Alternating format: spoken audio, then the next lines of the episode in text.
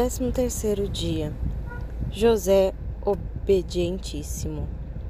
A desobediência foi o primeiro crime cometido neste mundo e teve para toda a humanidade as mais desastrosas consequências.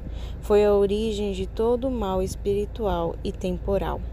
O pecado de Adão transmitiu-se a todos os seus descendentes, e com exceção de Maria Santíssima, todos nós trazemos na alma, desde o primeiro instante de nossa existência, a mancha da culpa original, que nos torna inimigos de Deus, sujeitos à morte e a todas as misérias.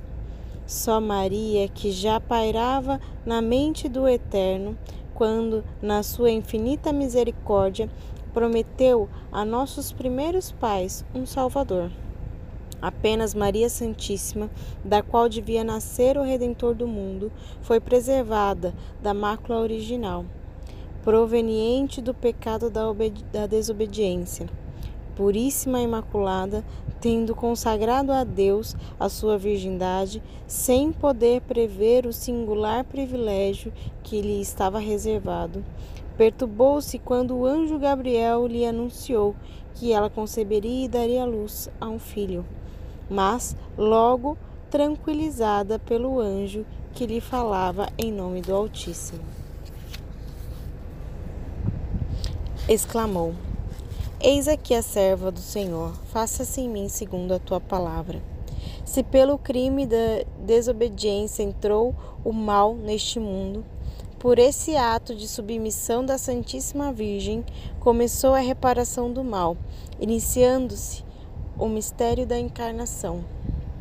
O santo patriarca, que por disposição divina devia ser o virginal esposo de uma esposa virgem, ignorando também o inefável mistério, turbou-se quando a viu os sinais da maternidade e quis deixá-la. Mas a ele também tranquilizou o anjo, dizendo-lhe que não a deixasse, porque ela concebeu uma obra do Espírito Santo. E José obedeceu também ao mandamento do anjo, recebendo sua esposa. Essas duas criaturas puríssimas que viveram sempre unidas na mesma comunhão de vida, de pensamento e de amor, cujo centro era Jesus Cristo, que foi obediente até a morte. Deviam também Maria como sua mãe e José como seu pai adotivo.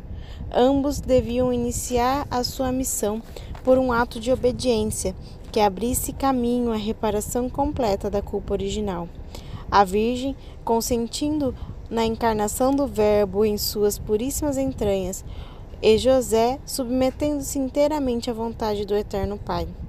Obedientíssimo foi o santo patriarca, levando Maria e o menino Jesus ao templo para consagrarem a Deus, cumprindo a lei de Moisés.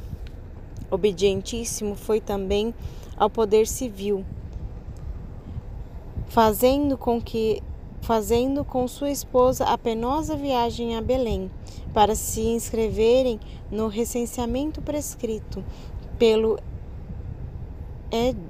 edito de César, obedientíssimo à voz do anjo que o mandou fugir com sua família para o Egito, a fim de salvar a vida de Jesus e voltar ao exílio, voltar do exílio à terra de Israel, depois da morte de Herodes.